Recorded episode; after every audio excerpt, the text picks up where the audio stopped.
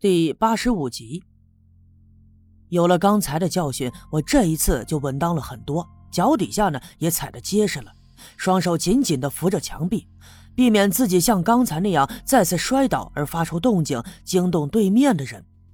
我的眼睛啊，几乎要塞进这个石缝当中去了，可那个人他就是不转过身，仍旧是后背对着我。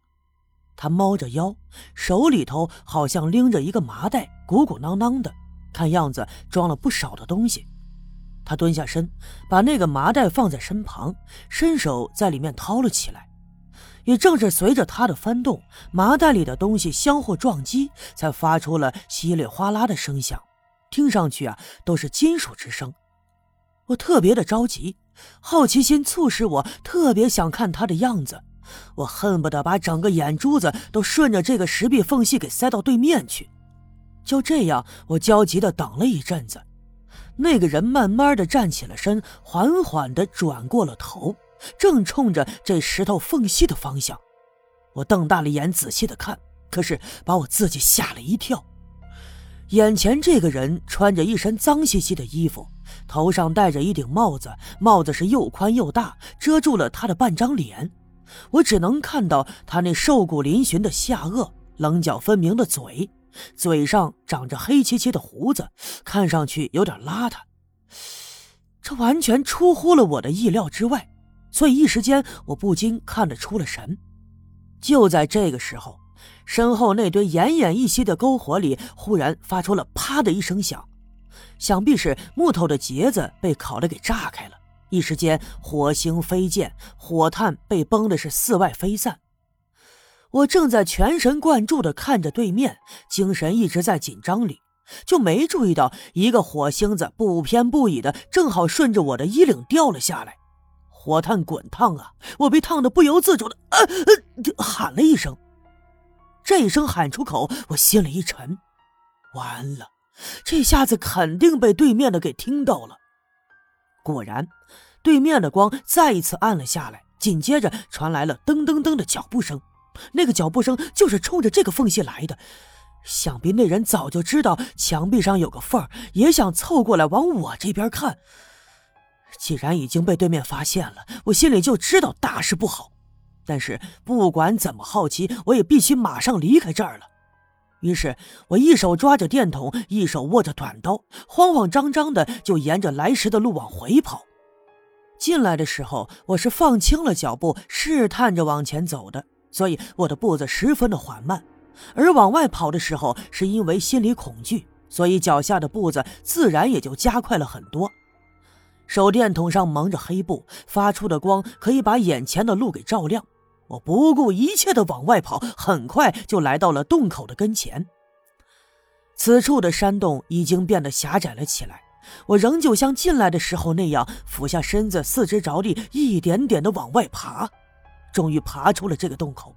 可是就当我刚刚从洞口探出头的时候，忽然就听见脑后传来“呼”的一阵风声，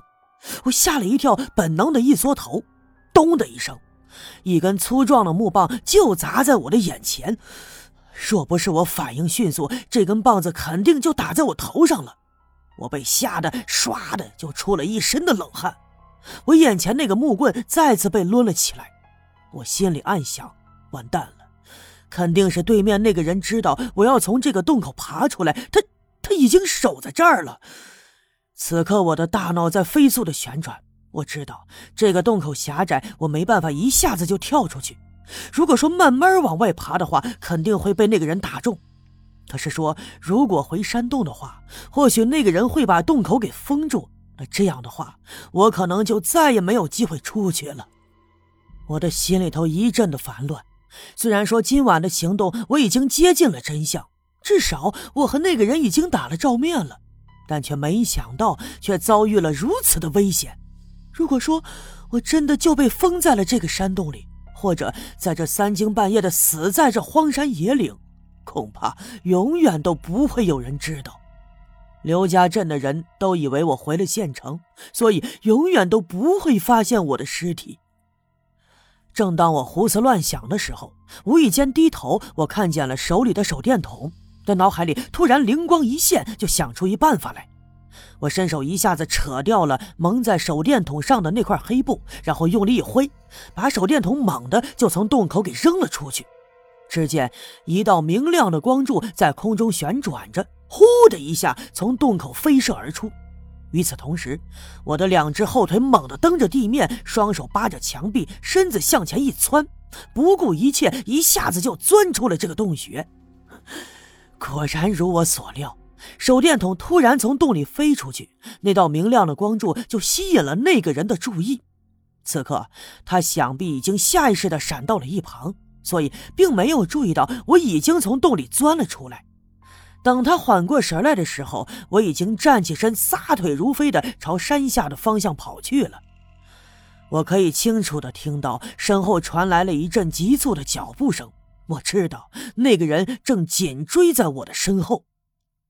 其实此行我早就计划好了，甚至在夜深人静无法入睡的时候，在心里演练过很多次此行将会遭遇的种种可能。但是啊，无论怎么样，我都没想到，我刚刚发现了一个空荡荡的洞穴，还没来得及再发现一些什么，就意外的被那个黑影子给发现。如果不是我反应的机敏，想出了调虎离山的办法，恐怕呀，我的下场会很危险。要么被他一棍子打晕，而后任他摆布；要么被困在这个山洞里，永远也没办法出去。我拼了命的跑，趟着那过膝高的荒草，完全顾不上草叶上长的那些尖刺划破了我的裤子，划伤了我的腿。我清楚的听到身后传来了一阵噔噔噔的脚步声，我知道是那个人在追赶我，而那声音也越来越近。我腿上的伤刚愈合不久，还没有完全的恢复，所以我能清楚的感觉到我的那条腿酸软无力，一阵阵的隐隐作痛。但是我却完全不能停下，我一边跑一边扭过头，用眼角余光看着后面。我可以看到，就在我后面不远的地方，那个黑影手里拿着一根粗壮的棍子，正在紧紧的追赶着我。我可以确定，他就是我在小阴坡看到的那个黑影。尽管说我不确定刘福生的死是不是他干的，但我能确定的是，他一定知道刘福生的死因。那次在六姑家，我的灵魂出窍进入了这个山洞，我就看见了他在后面用一把镐头一下子把刘福生给打倒。尽管到现在为止，我还无法分清那真的是灵魂出窍，还只是我的幻觉，但是毕竟是一种指引。而如今，我仿佛就是那个幻觉中的刘福生，而身后这个人拿着他手里的家伙，就想像打倒刘福生那样把我也打倒在地。我几乎用尽了全身的力气去奔跑，脑袋里一片空白。